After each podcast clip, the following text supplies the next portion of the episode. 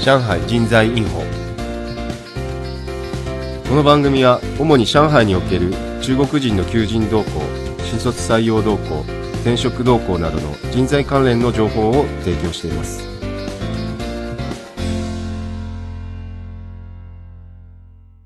はい上海人材インフォ始まりました。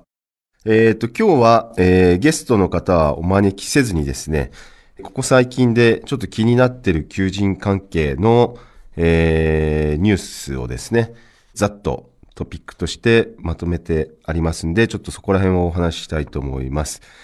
まず第一発目はですね、えー、これプレスリリースで出てましたけども、リクルートホールディングスさんの、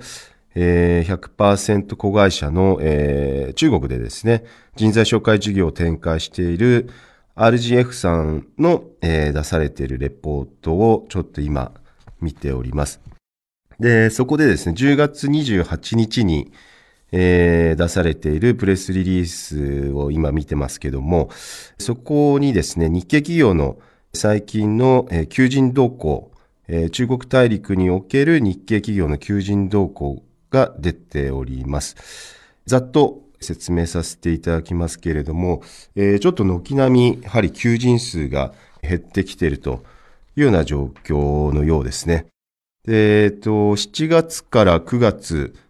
を、えー、まとめてありますけども、えー、求人数は3ヶ月連続で前年同月比マイナスとえいうような状況になってるみたいですね。あまりなんか一般的に、一般的にっていうか、日常生活的にはあまりそこら辺の原体感を感じないですけども、やはりまあ日系企業の求人数としては減っているというような形ですね。で、えっと、主な、えー、特徴的なところでいくと、昨年でいくとですね、昨年の、えー、求人数から考えると、えー、IT 系の求人が非常に IT 通信系の求人数が非常に減っているということですね。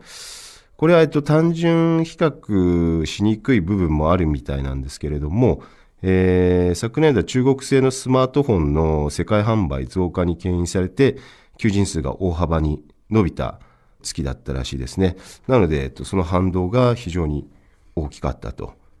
いうふうに書かれています。で、あとまあ、IT 通信系以外にですね、えー、非常に求人数が減速しているのが、えー、建築不動産系の求人と、えー、商社貿易の求人数が、ちょっと減速しているというところですね。で、一方で、ちょっと上下ありますけれども、えー、7月の求人動向を見ると、金融保険系が対前年比プラス20%ってことで伸びてますけれども、9月に入るとまた対前年比マイナス21%というところで結構増減してるなという印象があります。あとですね、サービス系の求人は、個人的には非常に伸びてるんじゃないかなというような予測をしておりましたけれども、6ヶ月連続で前年同月比、マイナスということで、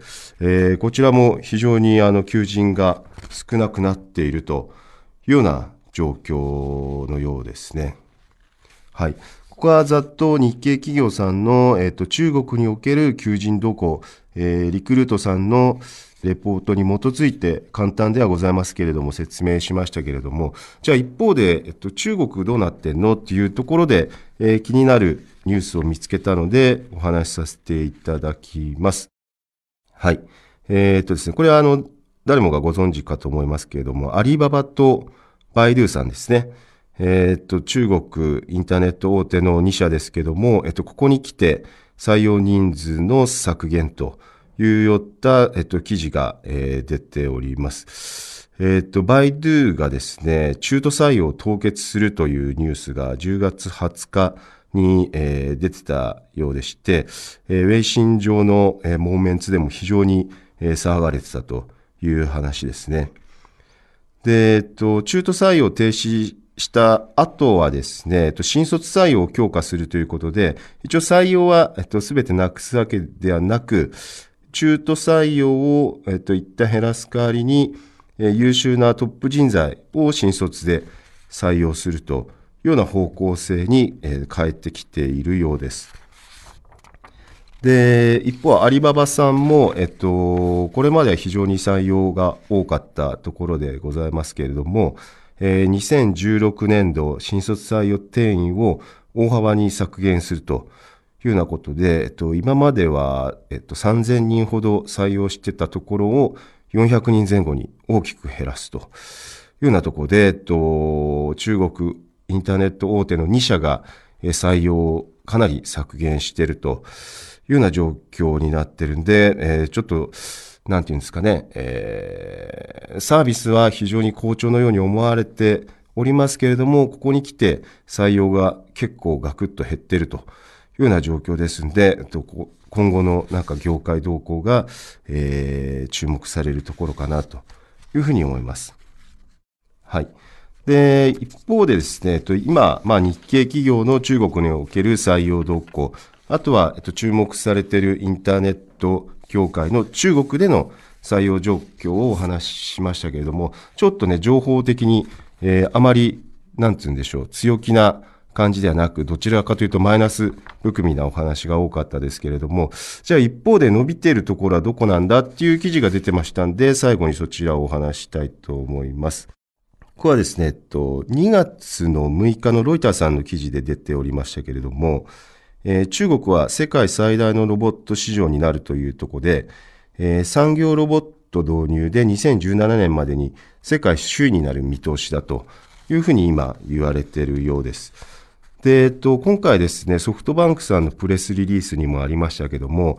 えっと、ソフトバンクさんがアリババグループとフォックスコンテクノロジーグループの3社でですね、ロボット事業を統括するソフトバンクロボテックスホールディングスを、えー、145億円の出資を行うことで合意したというところでですね、この領域に、本気で突入するというようなことがプレスリリースに出ておりました。なのでですね、だんだんまあ IT インターネットで、えー、結構伸びてきた求人数でございますけれども、えー、ここのロボット産業っていうんですかね、ここら辺が今後伸びてくるんじゃなかろうかとようなことが、えっと、記事から推測されるところでございます。えー、今回は日系企業における、えっと、現状の採用動向および、えー、中国の、まあ、気になった採用動向を、えー、お送りいたしました。また、えー、機会を見てこういった形でレポートを発表できればと思っております。じゃあ今回以上になります。